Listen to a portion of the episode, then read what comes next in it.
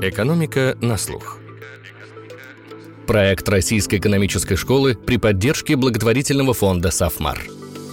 Всем привет! Это «Экономика на слух», с вами Филипп Стеркин, я редактор подкаста «Рэш». Сегодня мы поговорим о технологиях, которые дали всем нам, потребителям, обществу, бизнесу, новые огромные возможности, упростили нашу жизнь и сильно изменили ее, а в недалеком будущем могут изменить настолько, что превратят в реальность антиутопии или утопии, нарисованные писателями 20 века. О цифровых платформах мы беседуем с ректором РЭШ Рубеном Яниколоповым. Что это за капитализм платформ? Почему в их ДНК заложена тяга к монополии и как государство может, не подрывая развитие платформ, ограничить их рыночную власть. Мы поговорим о рисках для общества, которые появляются из-за использования платформ государством. В определенном смысле мир находится на развилке, выбирая между цифровой демократией и цифровым тоталитаризмом. Об этом новый выпуск «Экономики на слух», который, как и все в этом году, юбилейный и приурочен к 30-летию РЭШ. Итак, какое будущее нам показывает черное зеркало платформ? Небольшой дисклеймер. Упомянутая в подкасте компания Мета, владеющая социальной сетью Facebook, признана экстремистской, ее деятельность запрещена в России. Рубен, добрый день. Добрый день. Рубен, в одном ресече я видел оценку, что в 2020 году в мире было около 150 цифровых платформ, а еще что около 200 э, не состоялись. А что такое, собственно говоря, цифровые платформы? Я помню, что один из исследователей назвал их свахами. Ну, в чем-то, мне кажется, действительно похоже. Ну, на самом деле это действительно очень, аналогия очень похожа, близкая к действительности, потому что, по сути, платформа прежде всего, основная функция – это посредническая. Это сведение действительно вместе, то, что там мэтчингом, красивым словом называется, каких-то компаний или людей с одной стороны рынка и с другой стороны рынка. Это может быть продавцы и покупатели, как на Амазоне. Это могут быть люди, которым надо куда-то поехать, и водители, как какой-нибудь Uber. Это могут быть люди, которые читают социальные сети и рекламодатели, что является основой бизнес-модели соцсетей, таких как там Facebook, ВКонтакте. Но в принципе практически все основное – это именно посредническая деятельность, которая сводит между собой различных участников рынка. А в чем принципиальное отличие, ну, скажем, платформы от биржи? Она, биржа тоже сводит э, покупателей и эмитентов. Или там даже, ну, сетевой магазин, например, он тоже сводит покупателей и поставщиков, покупателей и продавцов, и каждая из сторон выигрывает от э, увеличения количества покупателей и от увеличения количества продавцов. На самом деле, действительно, у платформ есть много черт, которые характерны уже существующих бизнесов. Ключевым, на самом деле, здесь является, прежде всего, большая автономия у участников рынка. То есть, если раньше большую роль играл посредник. Здесь у участников рынка с обоих сторон очень большая автономия, во-первых. И, во-вторых, это, конечно, масштаб операций. Это совершенно другой уровень. Абсолютно платформы, для них характерен так называемый сетевой эффект, при котором то, какую выгоду получают участники с обоих сторон рынка, участвующие в э, платформе, оно на самом деле тем больше, чем больше других участников платформы. Наверное, самый показательный пример – это соцсети, где, конечно же, чем больше других пользователей соцсетей, тем больше вероятности вы будете пользоваться этой социальной сетью, потому что больше людей, с которыми вы захотите общаться. На самом деле это относится к и там, условно, другие. Airbnb, Booking, вы как клиент хотите, чтобы было как можно больше выбор тех мест, где вы можете остановиться. С другой стороны, чем больше клиентов потенциальных, тем больше стимулов предлагать новое жилье. Ну, и относится к Uber и так далее. Ну, я еще как клиент заинтересован в том, чтобы было как можно больше платформ, в том числе Airbnb и Booking в России, я имею в виду. Это, да, это важный момент. Это в антимонопольном особенно очень важно, там обсуждается. Есть конкуренция на платформе, больше клиентов, больше конкуренции, а есть конкуренция между платформами, когда действительно разные платформы, вы можете выбирать платформу. И если внутри каждой платформы есть сетевые эффекты, на самом деле платформы пытаются разрастись как можно больше, и по сути платформы пытаются монополизировать рынок практически всегда, это происходит естественным путем. Именно потому, что это такая логика победитель получает все. Если вы уже ведущая социальная сеть, то новые пользователи с еще больше вероятности будут присоединяться к вам, поэтому у вас уже есть конкурентное преимущество. И это достаточно естественным образом ведет к монополизации рынков, ну, что мы наблюдаем на самом деле, что все платформы, бигтековские такие особенно, они по сути являются монополистами вот в своей нише. Другой вопрос, что иногда вот э, платформы залезают на территорию друг друга, у них есть некие особенности, все-таки есть конкуренция между платформами. И вот это, конечно, однозначно тоже хорошо для клиентов, когда есть хоть какая-то конкуренция между платформами. Ну вот, как э, писал в своей книге «Капитализм платформ» канадский исследователь Ник Срыничек, что тенденция к монополизации встроена, собственно говоря, в саму ДНК платформ. И вот у меня здесь э, такой вопрос. В конце 19 века сенатор США Джон Шерман, которого называют отцом антитраста, сказал, мы знали монополии и привилегии прошлого, но никогда ранее не видели таких гигантов, как сегодня. Прошло более 100 лет, и вот Нобелевский лауреат Джозеф Стиглиц пишет, в сегодняшней экономике многие секторы вообще не могут быть поняты, если смотреть на них через призму свободной конкуренции, а в преобладающей форме является олигополия. И еще один пример. Вот э, Даррен Джимоглу и Джеймс Робинсон в своей книге «Узкий коридор» писали, что капитализация пяти гигантов Amazon, Apple, Facebook, Microsoft и Google, ну, в смысле Alphabet, достигла 17% ВВП США. И они с тревогой пишут о том, что это почти втрое больше показателей пятерки крупнейших корпораций в 1900-е годы, когда, собственно говоря, и началась борьба с, развивалась борьба с крупнейшими корпорациями. Книга вышла их в 2019 году, а в 2021 году капитализация этой же цифровой пятерки достигла уже 10 триллионов долларов, и это уже более 40% ВВП США. И в отличие от монополии прошлого, ведь цифровые платформы, они контролируют не один, не два, не три, не четыре рынка, они контролируют сразу множество, может быть, даже там безграничное количество потребительских рынков. И вот вопрос. Платформы – это угроза, в принципе, вот рынку конкуренции или это некий апгрейд рынка, некий апгрейд э, капитализма? Технологии – это то, что на самом деле объясняет появления платформ. Прежде всего, цифровые технологии, технологии в сфере коммуникации. И в этом плане платформы, а, они возникают естественным путем в силу развития технологий, и с этой точки зрения они на самом деле, конечно же, увеличивают благосостояние своих покупателей. В принципе, вы сейчас можете отказаться от платформ, не пользоваться поисковиками, не пользоваться социальными сетями и так далее. Ну, большинство людей почему-то решают это все-таки не делать. Наверное, потому что на данный момент выгоды от пользования, конечно же, во много раз превышают издержки. И здесь скорее опасения монополизации, но основные связаны с тем, что они подавляют конкуренцию, и другие фирмы, другие технологии не развиваются так быстро, как могли бы, если бы была более жесткая конкуренция. С этим сложно не согласиться. Конкуренция практически всегда приводит к увеличению благосостояния клиентов, а вопрос, как добиться этой конкуренции. И вот здесь ситуация сейчас очень сильно отличается от ситуации Шермана и конца 19 начала 20 века. Потому что тогда монополизация шла, прежде всего, за счет того, что там, если были экономические обоснования, то это уменьшение издержек. То есть, если вы большая нефтяная компания,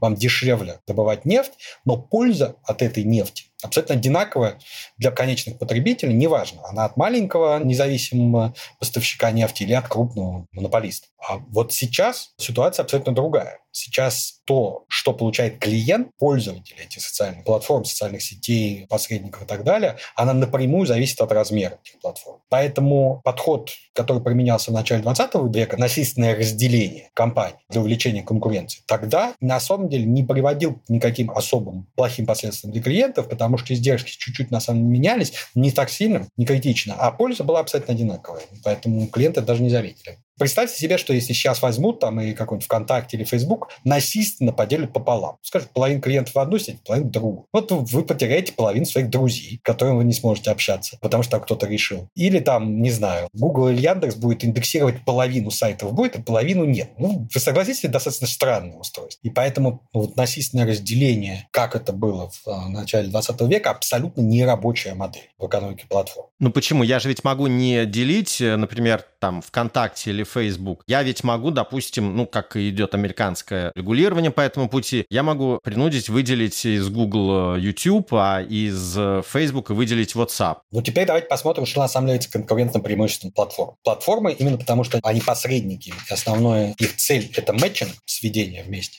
разных сторон рынка, то конкурентным преимуществом платформы является качество мэтчинга. То, что вы как клиент найдете лучшего покупателя, а вы как покупатель найдете лучшего, например, продавца или лучшего водителя наиболее удобного и так далее. И качество мэтчинга, оно зависит от двух вещей, прежде всего. От данных, которые у вас есть, и от алгоритмов, которые на основании этих данных решают, какой мэтчинг оптимальный. На самом деле, тот факт, что ключевым становятся данные о клиентах и алгоритмы, они приводят к появлению тому, что по-английски называется economies of scope, по-русски, ну, примерно приводит как растущая отдача от охвата. Это то, почему появляется вот то, я не очень люблю это слово, вот экосистемы пресловутые, это вот то, что economies of scope. Это то, что приводит к тому, что когда вы начинаете заниматься там, работать как поисковик, допустим, Google, расширяетесь и становитесь давать людям там видео, как в YouTube. Почему это у Google получается лучше, чем, допустим, других, и, скорее всего, лучше, чем если выделить YouTube в отдельную компанию, потому что у Google огромное количество данных о своих клиентах, и они могут подстроить поиск тех же самых видео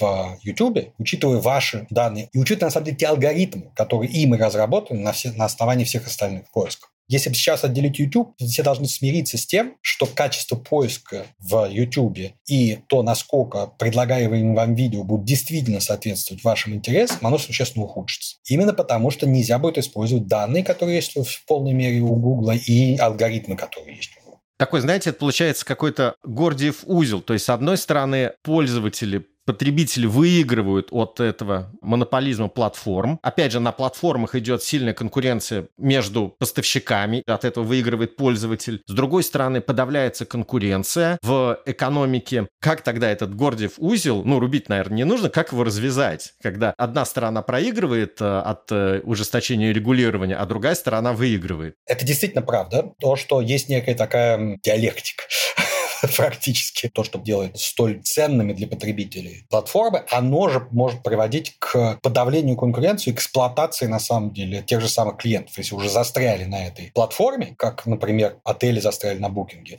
вот тогда эти платформы могут использовать свое монопольное положение, чтобы уже над вами там всячески измываться и, и извлекать из вас а, выгоду. И на самом деле вот сейчас антимонопольное регулирование, до сих пор есть какие-то голоса про разделение, которые, мне кажется, просто ну, от непонимания экономики платформ. В других проявлениях, конечно же, там большой простор именно для антимонопольного регулирования. Поскольку платформы, как только они, понимаете, они очень жестко конкурируют, они маленькие и только растут. И у них наоборот, платформам выгоднее давать клиентам скажем так, больше, чем они того заслуживают в каком-то смысле. То есть им выгоднее вначале субсидировать, по сути, участие на платформе клиентов, чтобы создать большую базу клиентов, чтобы потом стать ведущей платформой, и уже тогда начать зарабатывать денег, и вполне возможно уже тех же самых клиентов эксплуатировать. Тот же Uber, ну, тот же самый, можно вспомнить, когда он вышел на рынок эм, в России, все э, были безумно счастливы от этих невероятно низких цен, а потом вдруг все стали замечать, как цены постепенно-постепенно растут. Конечно, потому что вначале они просто просто субсидировали, а вы ездили, практически все ездили ниже себестоимости. Именно чтобы создать эффект. Но в целом, вот именно тенденция того, что вначале это субсидируется по-разному. Это может быть субсидирование с точки зрения цены, это может быть субсидирование с точки зрения того, что а, качество продукта, что вначале вам бесплатные даются премиальные услуги во многих платформах, так, у которых есть бесплатная часть услуг, а есть потом платные, там у Spotify и так далее. Здесь премиум аккаунт и простой аккаунт. Вначале вам дают бесплатно попробовать такую заманить, а потом говорят, а вот теперь вот эта часть сервиса становится премиальной. Уже как бы деваться некуда практически. И это как бы, ну, как нормальное, естественное поведение монополии, пытаться это делать. И это нормальная работа антимонопольных ведомств уже пытаться бороться с этим двумя, на самом деле, путями. Не тупым разделением платформ, а именно стимулируя то, что называется вот, конкуренция на платформе, это скорее, прежде всего, заметно на экосистемах, и это знаменитый уже случай антимонопольного регулирования. И в России, кстати, и в США Amazon засудили, когда они продвигали собственные продукты в поиске, в противовес там, других продавцам, потому что Amazon одновременно является платформой, которая сводит продавцов с покупателями, и сам является продавцом, потому что многие товары производятся уже самим Амазоном, и антимонопольное ведомство очень сильно блюдет,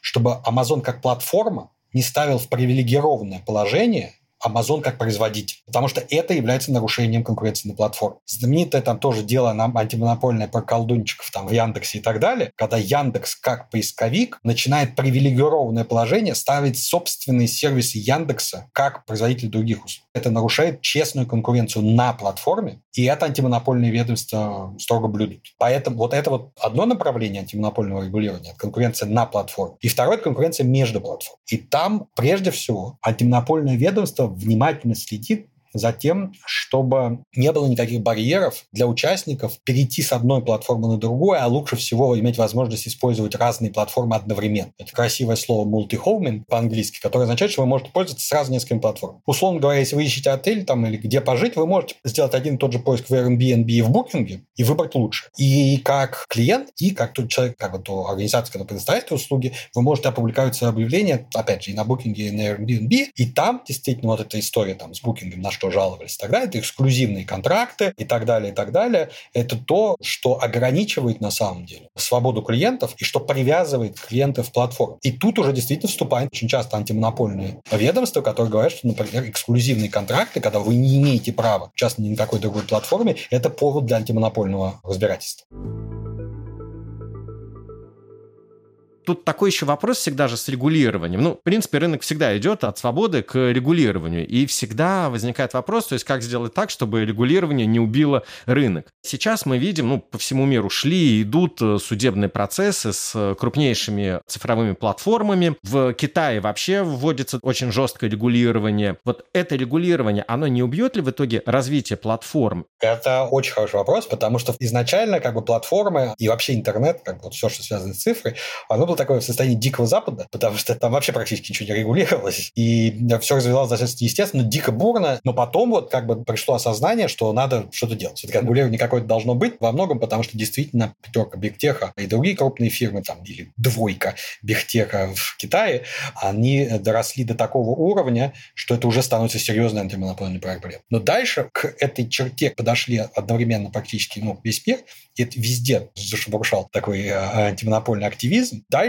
вопрос, как к этому подходить и какие методы действительно может оказаться иногда лекарство хуже болезни. Метод китайский мне глубоко не близок. Я считаю, что это, это может подорвать очень сильно их э, экономический рост, но он отражает полностью политическую систему Китая, в которой вообще нет сдержек и противовесов. Поэтому то, что произошло в прошлом году, там целый ряд очень жестких решений, которые некоторые из них даже, может быть, оправданы. Разделение финансовой части Энта от э, Алибабы и так далее. Там есть свои причины, почему это была хорошая идея. Вопрос в том, что действительно это очень грубые методы. Совершенно чудовищная история с э, EdTech, когда там запретили онлайн, ссылаясь на проблемы, которые на самом деле не проблемы EdTech, а проблемы системы поступления экзаменов в Китае. Поэтому это как раз типичный пример, когда регуляторный активизм, даже можно понять проблему, но когда вы видите, что лекарство гораздо хуже болезни потому что, ну, в принципе, даже не ту болезнь лечит, как в случае Китая. Но это мы как бы отвлеклись на Китай, когда э, речь все-таки, поскольку основные технологические компании, они расположены прежде всего в Америке, а Европа является гигантским важным рынком, активизм такой антимонопольный, он прежде всего в Америке.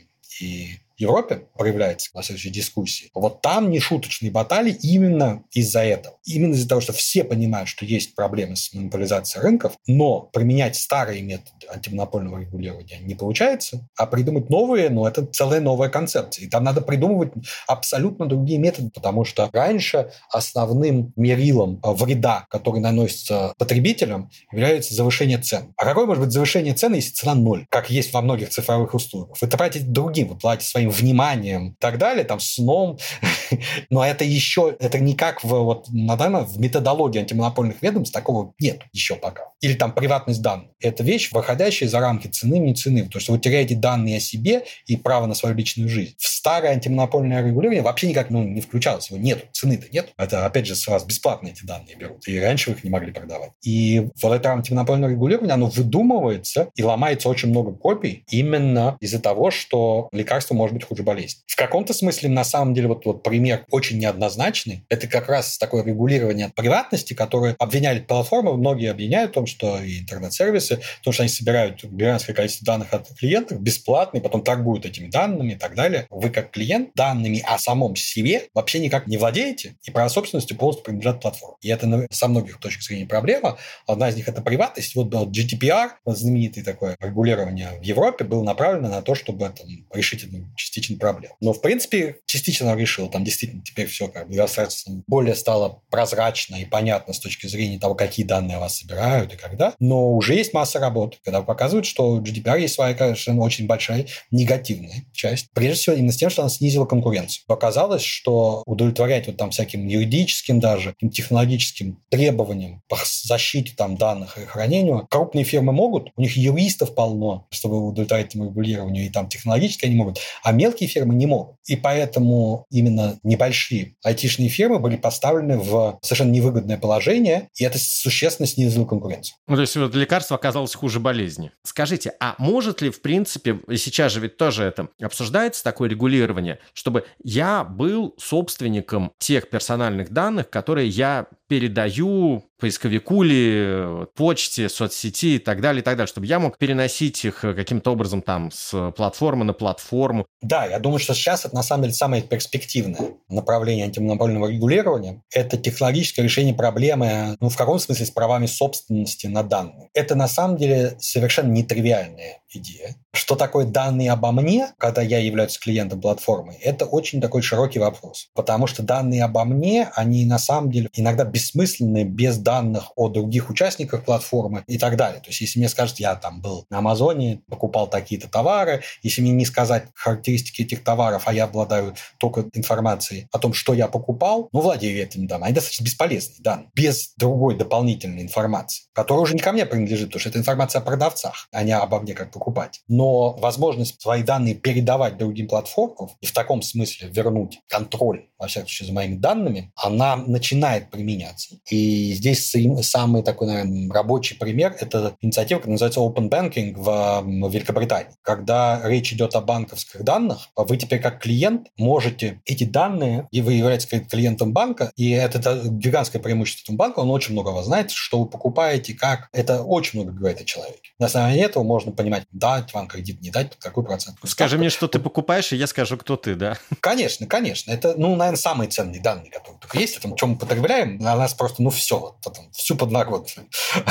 о нас. Теперь этого есть возможность, у клиент банка может потребовать взять все данные о всех транзакциях, которые они совершали в этом банке, передать другому банку. Более того, именно почему это в Великобритании сработало, что там было сразу сказано, что это не просто данные вы можете взять, а что это единообразный еще формат данных, такой, который все договорились, это стандарт предоставления данных. Потому что это лучший способ уйти от всех законов, которые требуют предоставления информации, это не описать, в каком формате эти данные должны представлены. Я вам всегда могу передать информацию в таком виде, в котором просто остается абсолютно бесполезно для пользователя. И важно еще контекстные данные. Сейчас гораздо больше обсуждается концепция API, использование API, автоматического протокола предоставления информации. То есть платформы могут принудить сделать стандартный API для программистов, который, ну, вот, автоматизированный протокол предоставления информации, который должен быть открыт для других платформ и который может выдавать любую как бы, информацию о вас как о клиенте. Именно в стандартизированном виде. Это пока еще на самом деле не заработало, но это вот то, что сейчас активно обсуждается и, видимо, имеет самые такие большие перспективы для развития с точки зрения возврата контроля над своими данными. То есть, да,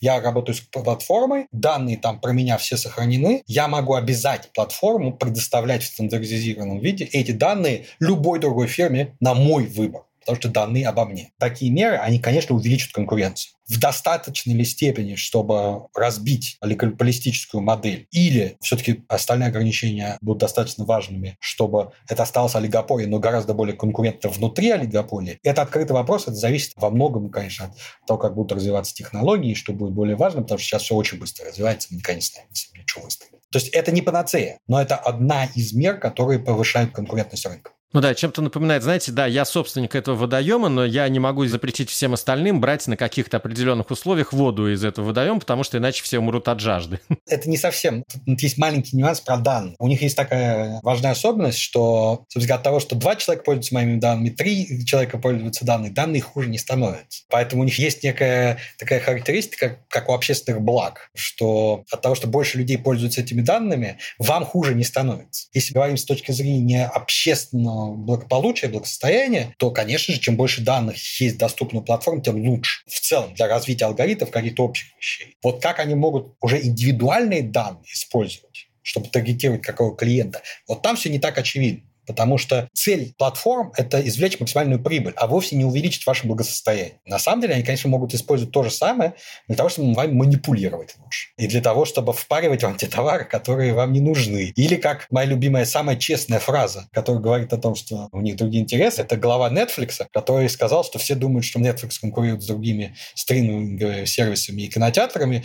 Говорит, нет, мы конкурируем со сном. И это на самом деле действительно как бы вот они все делают, чтобы человек меньше спал, чтобы он залип и не смог оторваться от этих сериалов. Это очень плохо для человека, потому что люди не высыпаются. Это, во-первых, вредно для здоровья. Но выгодно Netflix. На Фейсбуке то же самое. Манипулирование психологическими слабостями людей для того, чтобы заставить их сидеть на своих платформах больше, максимальное количество времени, это, безусловно, то, что делают все платформы. И тот факт, что сейчас есть вообще просто появился вот то, что называется digital addiction, то есть вот то, что пользование этими цифровыми сервисами, у них все признаки аддиктивного поведения, как у там, наркотиков, алкоголя и так далее, по тем статьям, которые я видел, там где-то процентов на 30 время пользования всеми этими цифровыми сервисами выше, чем оптимально для людей. Рубен, я бы здесь хотел сейчас вернуться на пару шагов назад к антитрасту. Вы скептически отзывались о структурных мерах антимонопольного регулирования, ну, то есть взять и разделить компанию, и говорили о поведенческих мерах. Но как с помощью поведенческих мер решить э, другую проблему ограничения конкуренции? Ведь цифровые компании, цифровые платформы — это еще и очень богатые компании. Я имею в виду кэш на счетах. И вот этот кэш, огромный кэш-кулак, он тоже усиливает их монопольную силу. Он позволяет им в том числе скупать э, какие-то там конкурентов, стартапы. Какие-то они делают частью своей э, сети, какие-то они просто уничтожают, потому чтобы они ни во что-то не выросли. Как решать эту-то проблему? Это все отличный вопрос. Сразу надо разделить две большие вещи. Да? У них очень много денег, поэтому они могут использовать их для недобросовестной конкуренции по двум очень разным направлениям. Первое – это действительно недружественные поглощения и убийство конкурентов. И это то, с чем сейчас пытаются бороться. И сейчас вот там такой тестовый пример. У Меты пытаются остановить покупку одной небольшой компании Virtual Reality именно потому, что утверждается, что она могла бы быть вырасти и стать конкурентом. Даже там все очень неоднозначно. Потому что даже специалистам непонятно, когда это то, что называется убийственное поглощение, просто чтобы убить конкурента, а когда там действительно есть синергия, и это можно встроить в экосистему тему того же там метод, например, и это от этого все выиграют. И на самом деле многие небольшие предприниматели, венчурные капиталисты, они очень против этих мер, потому что они говорят, что вообще-то, ребята, знаете что? Чтобы вырасти в платформу крупную, это очень много денег, очень много времени и очень маленькая вероятность успеха. Поэтому, когда мы начинаем компанию какую-то мелкую, дорастаем до того, что за нас условные мета готовы заплатить сколько-то миллионов,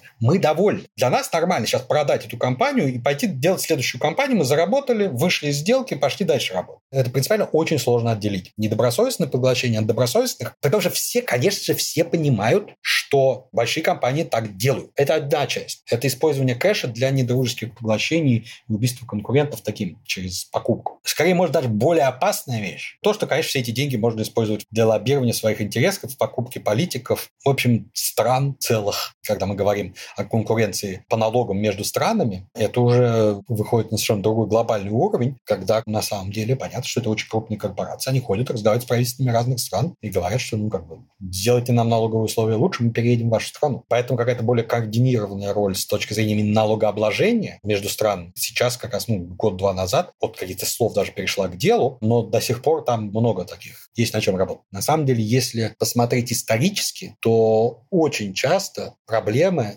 в такой стагнации экономик, и об этом и Дорона Джимоглус и Джим Робинсон пишет и так далее, на самом деле, мне даже больше, я бы сказал, более старая книга. Более классическая – это книга Луиджи Зингалис э, Раджана «Спасай капитализм от капиталистов», которая описывает ровно то же самое, что вы вначале становитесь успешным капиталистом, да, крупной компании, и да, потому что вы лучше, потому что вы в конкуренции победили. А дальше вы делаете все возможное, чтобы заработанные на этом деньги направить на то, чтобы больше таких успешных конкурентов не было. И прежде всего это идет через политику. И поэтому здесь вот политические системы разных стран выходят на первый план. Где какая конкуренция, где государство больше сдерживает противовесов, где легче его купить. Это частично связано с различием между демократиями и автократиями, но только частично. Эту проблему, она, деле, такая, такая, по сути, вечная. Если посмотреть исторически, там масса примеров того, как монополизация и захват крупным бизнесом государства и политики, они в конечном счете приводили к стагнации и к тому, что другие страны, в которых это не произошло, обгоняли их э, в развитии.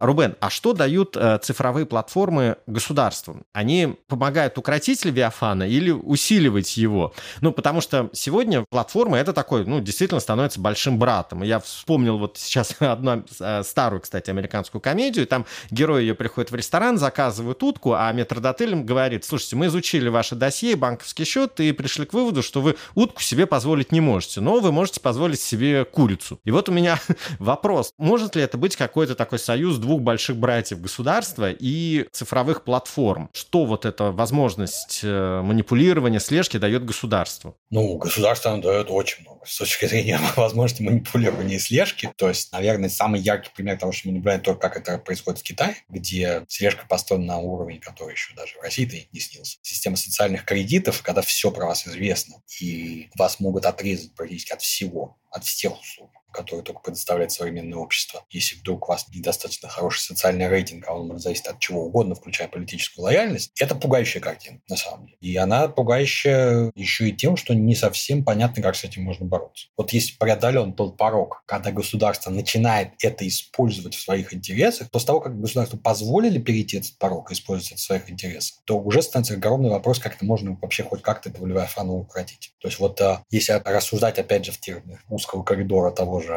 Ачимоглу и Робинсона, то в какой-то момент вот у вас государство становится настолько сильнее гражданского общества, а гражданское общество не может воспользоваться всеми теми выгодами, которые приносят цифровые платформы в той же самой мере. Это может привести к совершенно другому печальному достаточно исходу, и про это есть статьи того же самого Нобелевского лауреата Жана Тироля. Digital Dystopia называется по-английски, наверное, цифровая антиутопия скорее. По-русски, где вот как раз описывается, что никакие рыночные силы, скорее всего, не остановят такие платформы, как социальный рейтинг в Китае, их нельзя остановить рыночными силами. И вот это, на самом деле, с точки зрения глобальной мировой проблем, это вполне возможно самая серьезная проблема в связи с цифровыми технологиями, потому что мне близка вот эта точка зрения Джима Робинсона, что весь мир прогресс осуществляется тогда, когда параллельный рост, уравновешивающий друг другу рост возможностей государства и возможностей гражданского общества, но цифровые платформы, и особенно вот, даже не платформы, а в, свет, э, в технологиях слежки, анализа лиц и так далее, у государства есть такое преимущество, которое мне не совсем понятно, как может быть скомпенсировано гражданским обществом. И это такой вызов именно гражданскому обществу, как использовать эти технологии, чтобы ограничить, собственно говоря, государство. И мне кажется, что это на самом деле, ну, в ближайшей перспективе одно из самых больших вызовов для сохранения каких-то либеральных демократических норм. То есть это вызов и западным демократиям, да? Я еще вспомнил, Александр Узан как-то говорил и писал, что тоталитарные общества 20 века, они провалились просто потому, что было слишком дорого следить за всем населением. За всей страной было следить невозможно или слишком высоки были издержки. А сейчас это можно делать ну, достаточно дешево, да и чужими руками. Ну да, в каком смысле это именно так происходит? С точки зрения политической манипуляции и контроля, конечно, сейчас неимоверные возможности у государства. Ограничивается это во многом тем, что это приводит к экономическим потерям, и если это сочетание экономических потерь и сопротивляющегося гражданского общества, то вместе это может быть достаточно, чтобы остановить полную вот эту цифровую антиутопию. Каждая отдельная может оказаться недостаточно. То есть нельзя просто полагаться на то, что ну, это невыгодно экономически, поэтому зачем это делать? Ну, мы много раз видели, что ради того, чтобы остаться у власти, правители много тысяч лет уже делают вещи, которые абсолютно вредны для экономики, но зато помогают остаться власти. Поэтому там, тоже, если окажется введение общей слежки цифровой, там, социального рейтинга даже может быть вредно для экономики, ну и что? Поэтому скорее, мне кажется, надо понимать, каким образом именно децентрализованно вот пресловутое гражданское общество тоже может использовать те же самые технологии для ограничения возможности слежки и так далее, и так далее. Это всегда гонка вооружений. Будут какие-то сервисы, которые вот по вашему цифровому профилю будут как-то вас выслеживать и так далее, но, скорее всего, появятся сервисы, которые будут таким же умным способом заметать ваши следы в цифровом пространстве. Поэтому вот кто победит в этой гонке вооружений, это отдельный большой вопрос, но это, про это надо думать. Это очень большой вызов, про который надо действительно серьезно иметь это в виду, потому что бесконтрольное государство, оно, конечно, будет вести себя скорее как китайское и вряд ли остановится.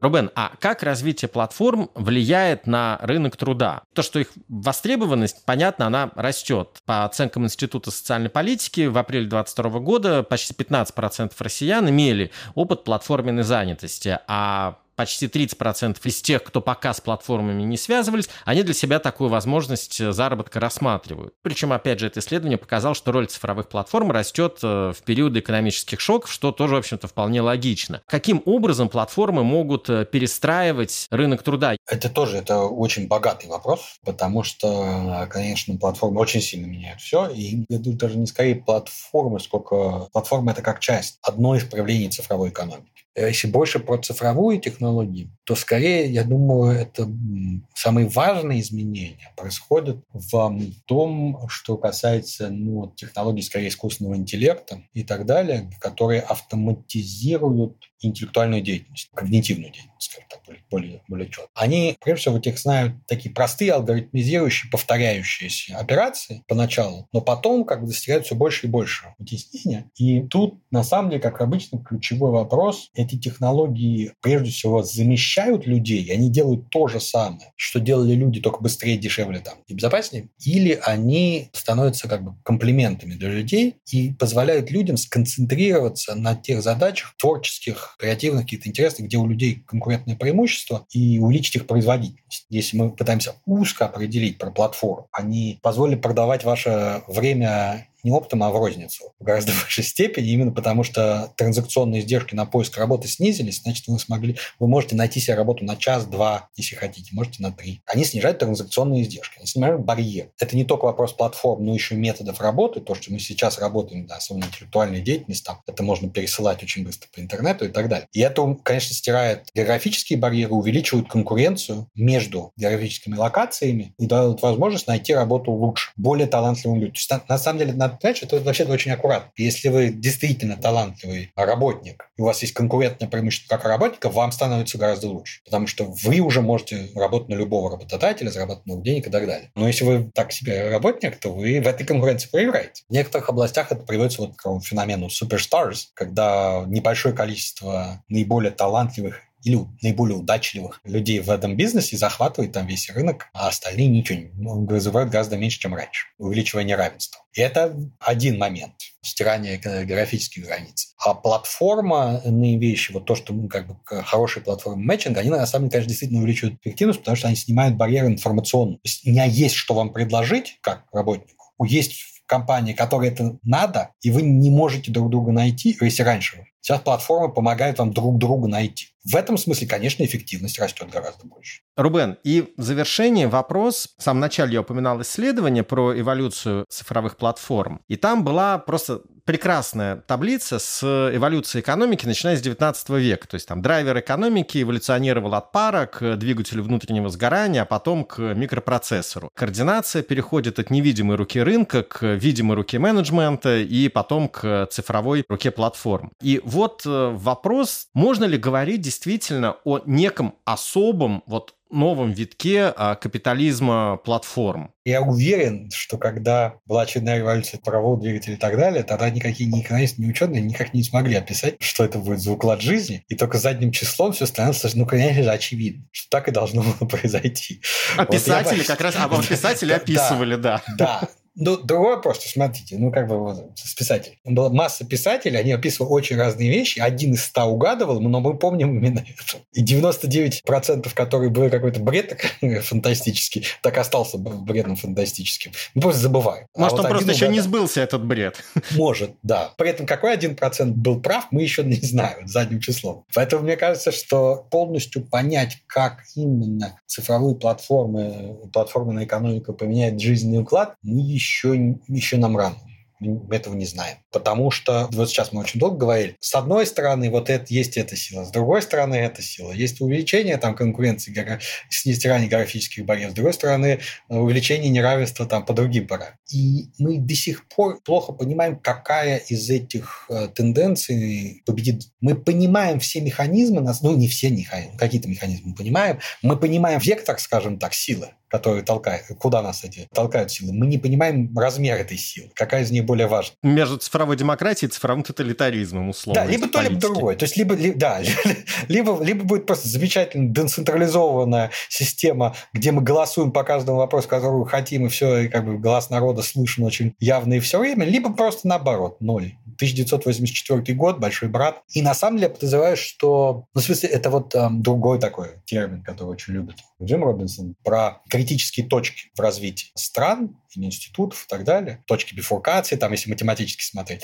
Когда неравновесная система, вы можете как бы это может пойти так, а может так, в одну сторону или в другую. Потому что если у вас уже полная цифровая демократия, очень сложно ее победить и перебороть в авторитаризм. А если уже свалились цифровой авторитаризм, то устроить демократическую революцию практически невозможно. И вот есть вот такие вот critical juncture, что называется, критические вот развилки, когда э, общество может пойти по одним рельсам или по другим. Малейшие изменения, там вот тогда начинается, оказывается, что и роль личности в истории важна и так далее, вот именно в таких на развилках. И я подозреваю, что при развитии платформ и так далее сейчас будет много таких развилок, где нас общество может, и разные общества, скорее всего, будут бросать в одну сторону или в другую, и расходиться будут траектории. Возвращаясь к аналогиям историческим. Но вот там Маркс там описывал. У Маркса же все просто было. Капитализм там, и социализм. Все, посередине ничего нет. А вот того, что в итоге выросло, скажем так, в как бы рыночных капиталистических обществах, ну, шведский капитализм он себе не мог представить. Ну, не было такого. Он там много чего писал, но такого не было. Что вот капитализм с человеческим лицом у него не присутствовал, как один из возможных вариантов. Поэтому человечество находит какие-то новые, необычные решения и общественные институты рождаются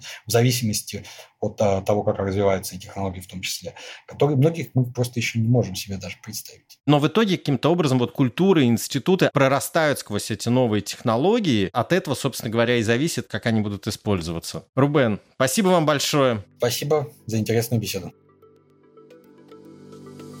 Мне кажется, что платформы – это яркий пример развития истории по спирали. Никогда такого не было, и вот опять. Так власть во все времена использовала инструменты распространения и сбора информации по горизонтали для усиления своей вертикали. Но эти же инструменты, скажем, печатный станок, одновременно использовались для ее разрушения. Точно так же во все времена одни монополии и олигополии сменялись другими. AT&T, IBM, Microsoft, им годами приходилось отбиваться от претензий антитраста. И вот теперь на его скамье Google, Amazon, Amazon, Apple, Facebook. Борьба в этом узком коридоре власти и свободы, политической, экономической, рыночной, всегда шла и идет с переменным успехом. Это был подкаст «Экономика на слух». Слушайте нас во всех подкаст-плеерах, оставляйте комментарии и отзывы и рассказывайте друзьям. С кратким изложением всех выпусков вы можете ознакомиться на портале guru.nes.ru, где вы также найдете множество материалов об экономике, финансах и образовании. До скорых встреч!